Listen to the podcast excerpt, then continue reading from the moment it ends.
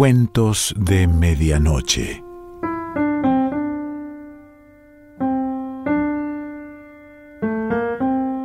El cuento de hoy se titula Un canario como regalo y pertenece a Ernest Hemingway.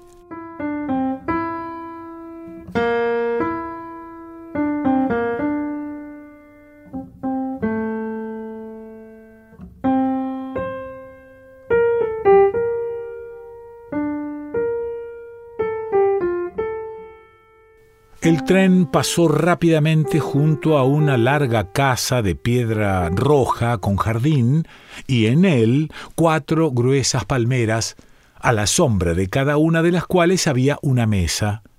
Al otro lado estaba el mar.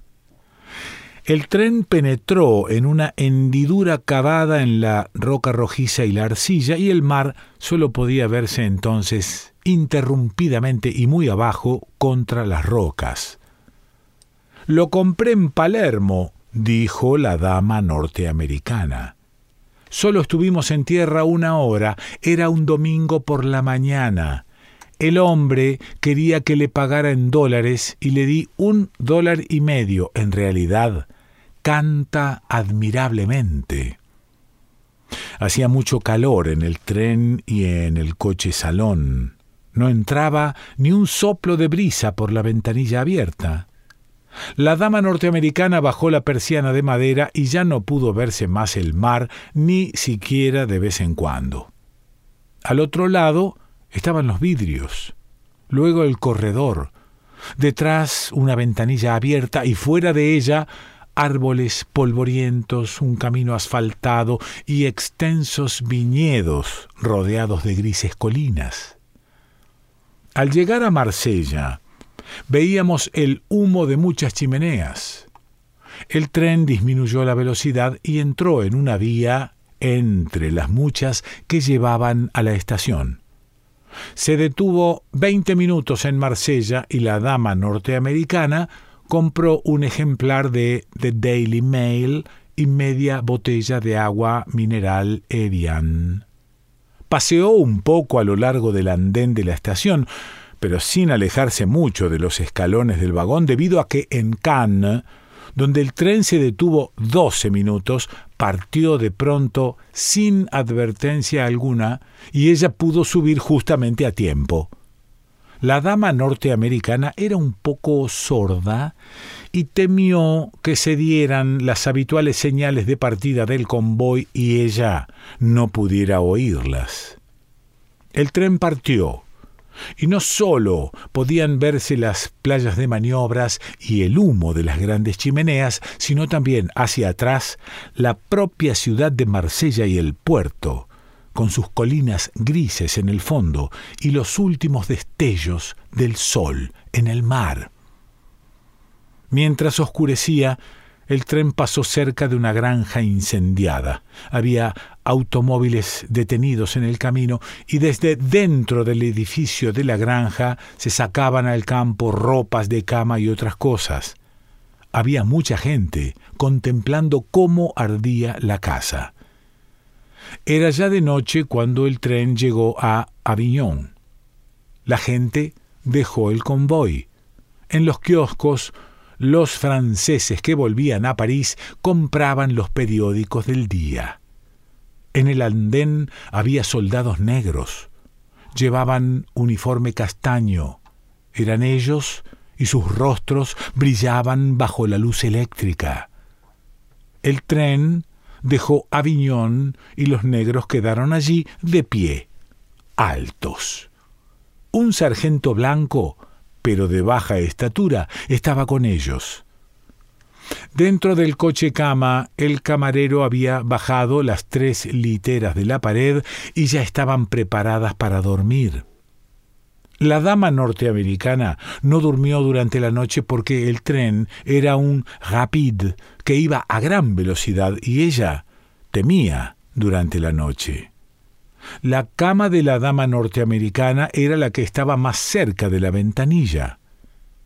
El canario de Palermo, con una manta extendida sobre la jaula, estaba fuera del camarote, en el corredor que llevaba al lavabo.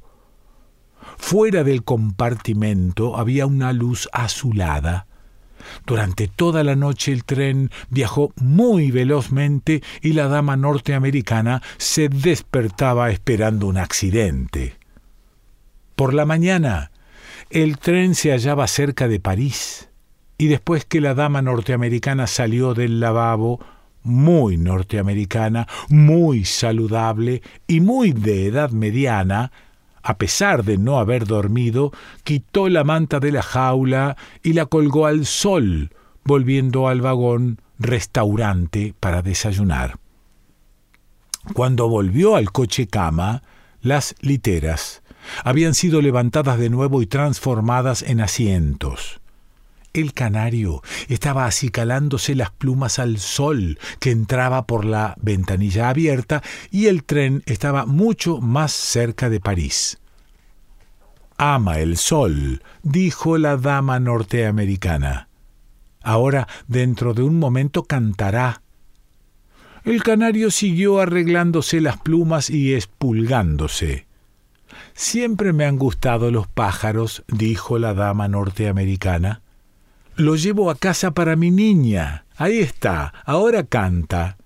El canario pió y las plumas de la garganta permanecieron inmóviles. Bajó el pico y comenzó a espulgarse de nuevo. El tren cruzó un río y pasó a través de un bosque muy cuidado. El tren pasó por muchos de los pueblos de las afueras de París. Había tranvías en los pueblos, grandes cartelones de propaganda de La Belle Jardinière, Dubonnet y Pernod, en los muros y paredes cerca de los cuales pasaba el tren. Todos los lugares por donde éste pasaba tenían el aspecto de no haberse despertado todavía. Durante unos minutos no escuché a la dama norteamericana que estaba hablándole a mi esposa. ¿Su esposo es también norteamericano? preguntó la dama. Sí, dijo mi mujer, ambos somos norteamericanos. Ah, creí que eran ingleses. Oh, no. Será tal vez porque llevo tirantes. Había empezado a decir tiradores, pero cambié la palabra al salir de mi boca para mantener mi lenguaje de acuerdo con mi aspecto de inglés. La dama norteamericana no me oyó. Realmente era completamente sorda. Leía en los labios y yo no la había mirado al hablar. Miraba afuera por la ventanilla. Continuó hablando con mi esposa. Me alegro de que sean norteamericanos. Los hombres norteamericanos son los mejores maridos, estaba diciendo la dama norteamericana. Por eso dejamos el continente, ¿sabe usted? Mi hija se enamoró de un hombre en Vevey, Suiza. Se detuvo. Estaban locos. Sencillamente, se detuvo de nuevo. La saqué de allí, por supuesto. ¿Logró soportarlo? preguntó mi mujer. No lo creo dijo la dama norteamericana. No quería comer nada y no dormía. Me empeñé en consolarla, pero parece no tener interés por nada. No le importa nada. Pero yo no podía dejarla casar con un extranjero. Hizo una pausa. Alguien, un buen amigo mío, me dijo una vez, ningún extranjero puede ser un buen marido para una norteamericana. No, dijo mi esposa, supongo que no. La dama norteamericana admiró el abrigo de viaje de mi esposa y luego supimos que la dama norteamericana había adquirido sus propias ropas durante veinte años en la misma Maison de Couture de la rue Saint-Honoré. Tenían sus medidas y una vendeuse que la conocía y sabía sus gustos elegía sus vestidos y los enviaba a los Estados Unidos. Las ropas llegaban a una oficina de correos cercana al lugar donde ella vivía en la ciudad de Nueva York, y los derechos de importación no eran nunca exorbitantes, porque abrían las cajas allí mismo, en la sucursal de correos, para revisarlas, y siempre eran sencillas, sin encajes dorados, ni adornos que hicieran aparecer los vestidos como muy caros. Antes de la vendeuse actual, llamada Thérèse, había otra llamada Amélie. En total, solo trabajaron esas dos en los últimos veinte años. La couturière era siempre la misma. Los precios, sin embargo, habían aumentado. Ahora tenían también las medidas de su hija. Ya era bastante crecida y no existían muchas probabilidades de que cambiaran con el tiempo. El tren estaba ahora llegando a París. Las fortificaciones habían sido derribadas, pero la hierba no había crecido. Había muchos vagones en las vías, coches restaurante de maderas oscuras y coches cama que partirían para Italia a las cinco de esa misma tarde, si ese tren sale todavía a las cinco. Los coches tenían carteles que decían París, Roma, otros de dos pisos que iban y volvían de los suburbios y en los que a ciertas horas los asientos de ambos pisos estaban llenos de gente y pasaban cerca de las blancas paredes y de las ventanas de las casas, Nadie se había desayunado todavía. Los norteamericanos son los mejores maridos, decía la dama norteamericana a mi esposa. Yo estaba bajando las maletas. Los hombres norteamericanos son los únicos con quienes una se puede casar en todo el mundo. ¿Cuánto tiempo hace que dejó usted bebé? preguntó mi mujer, Hará dos años este otoño. A ella le llevo este canario. ¿El hombre de quien estaba enamorada su hija era suizo? Sí, dijo la dama norteamericana. Era de una familia muy buena de Bebey. Estudiaba ingeniería, se conocieron en Bebey, solían dar largos paseos juntos. Conozco Bebey, dijo mi esposa, pasamos allí nuestra luna de miel. Sí, Debe haber sido maravilloso. Yo no tenía, por supuesto, la menor idea de que se había enamorado de él. Es un lugar muy bonito, dijo mi esposa. Sí, dijo la dama norteamericana. ¿Verdad que es magnífico? ¿Dónde se alojaron ustedes? Eh, en el Trois Couronnes.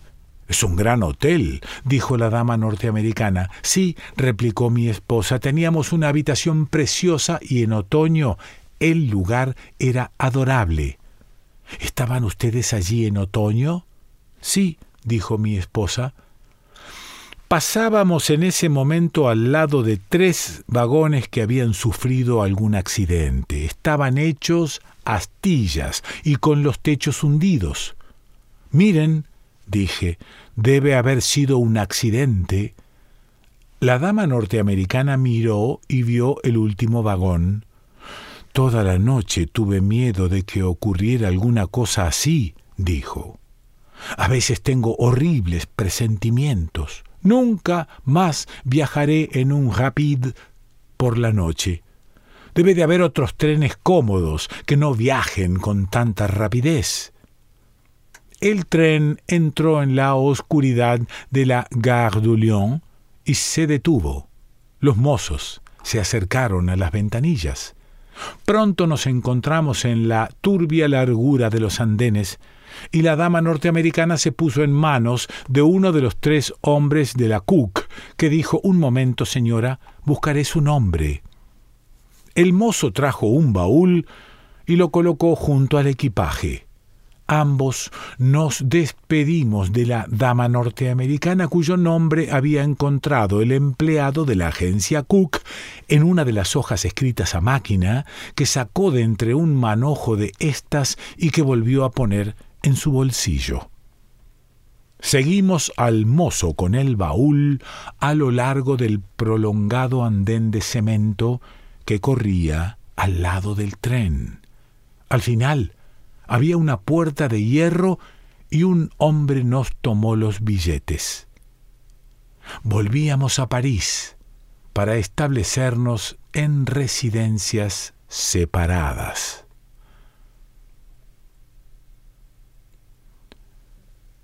Ernest Hemingway.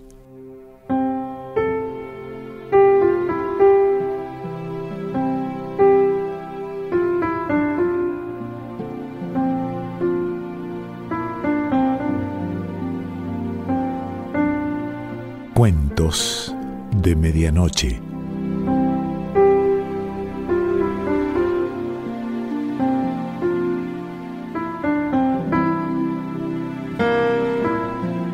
Selección Pancho Mondino. Idea y lectura Quique Pessoa.